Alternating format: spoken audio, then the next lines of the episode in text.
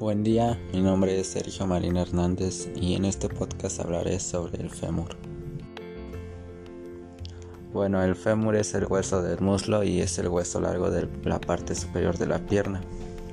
El fémur se encuentra en la parte inferior de nuestro cuerpo y este se clasifica como un hueso largo y consta de una diáfisis o cuerpo y dos epífisis.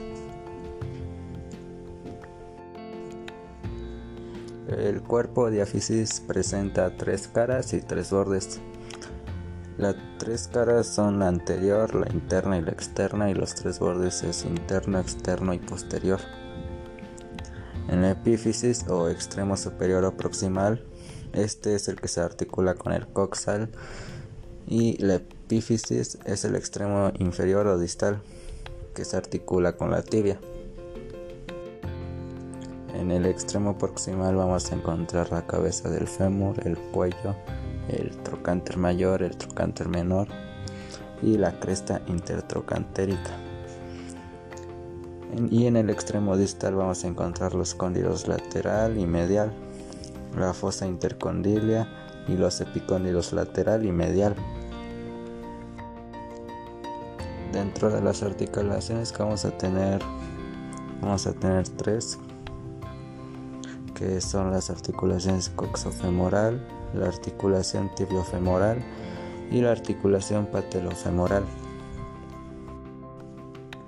Y bueno, explicaré brevemente lo que es la articulación coxofemoral.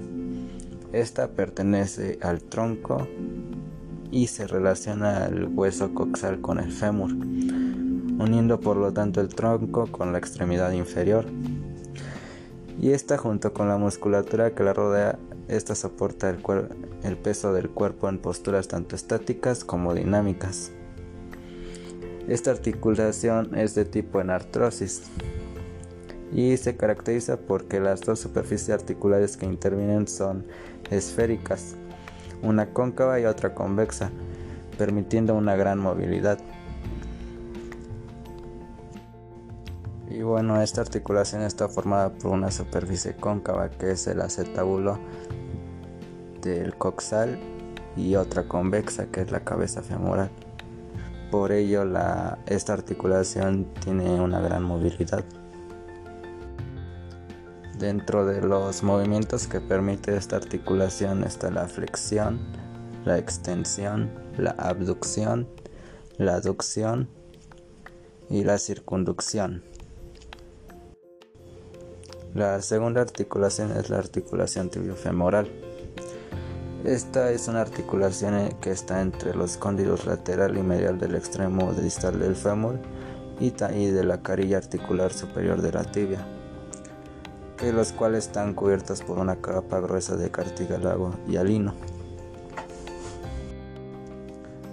Y la tercera articulación es la articulación patelofemoral, que es una articulación de tipo silla de montar, formada por la unión de la carilla patelar del fémur, que también se le dice troclea femoral, y la cara posterior de la patela.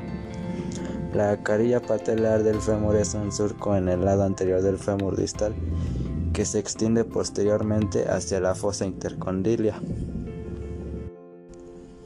Y bueno, también en el fémur contamos con varios músculos músculos que también se denominan que son del muslo.